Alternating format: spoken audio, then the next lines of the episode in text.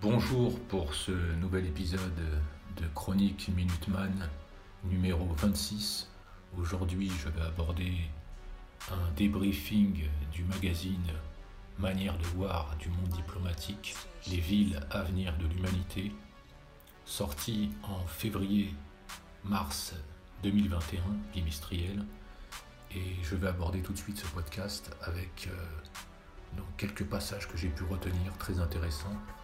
Et on commence tout de suite par un passage où il est dit on peut en effet de manière très générale différencier les métropoles selon deux types, celle des Amériques avec un centre pauvre et une concentration des richesses en banlieue, et celle commune à la plupart des autres régions du monde, c'est-à-dire un centre riche et une concentration de la pauvreté dans les zones périphériques. Zones fonctionnelles, entre guillemets. Ces modèles produisent tous deux un fort étalement urbain en Amérique à cause des classes moyennes et supérieures qui désirent vivre dans une maison de banlieue avec un accès privilégié à la nature. En Europe à cause de la cherté de l'immobilier dans les centres-villes qui obligent ceux qui y travaillent à vivre de plus en plus loin. Le premier passage intéressant de, ce magazine Manière de voir et j'enchaîne avec un second passage où j'ai pu noter les grandes villes et leurs décideurs échangent toujours davantage avec leurs homologues du monde entier, mais sont coupés d'une partie de leur pays. Leur discours uniformément innovant, ouvert, durable, créatif et intelligent masque mal la captation sans précédent des richesses qu'ils opèrent. Sont-ils ensuite les mieux qualifiés pour proposer un antidote au populisme? Je répète, sont-ils ensuite les mieux qualifiés pour proposer un, entre guillemets, antidote au populisme? Point.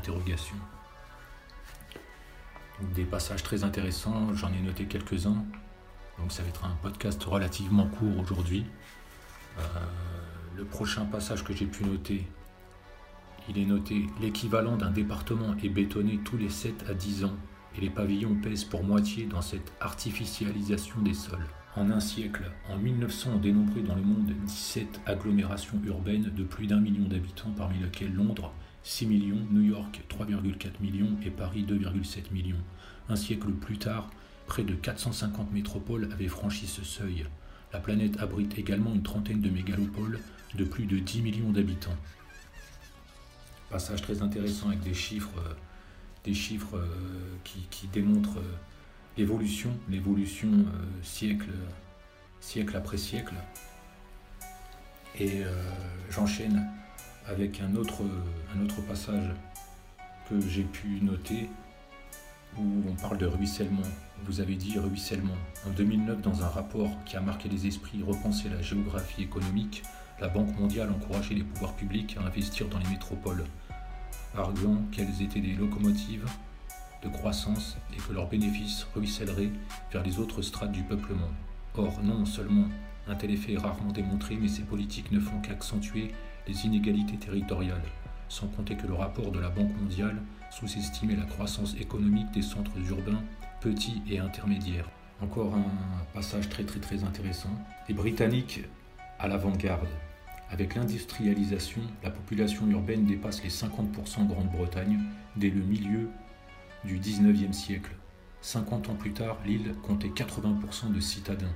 Basculement en 2007, la population mondiale habitant en ville, entre parenthèses 3,3 milliards à l'époque contre 4,2 milliards aujourd'hui, a dépassé celle vivant en zone rurale, une première dans l'histoire de l'humanité.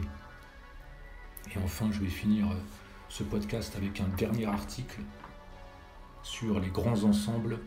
Le 31 décembre 1958, le gouvernement français crée des zones à urbaniser en priorité, entre parenthèses ZUP, qui verront la construction de 800 000 logements en moins de 10 ans.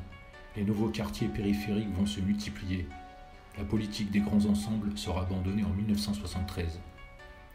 Voilà, c'était pour clôturer le dernier passage que j'avais retenu et noté de ce magazine Manière de voir du monde diplomatique, les villes avenir de l'humanité, bimestriel sorti en février-mars 2021. Un article bonus, un petit article bonus que j'ai noté, que j'avais oublié de vous citer au départ du, podcast, où euh, il s'agit de l'eau au niveau mondial, où 47% des villes de plus de 500 000 habitants connaissent périodiquement des pénuries d'eau.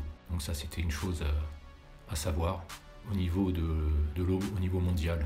À bientôt pour un nouveau podcast.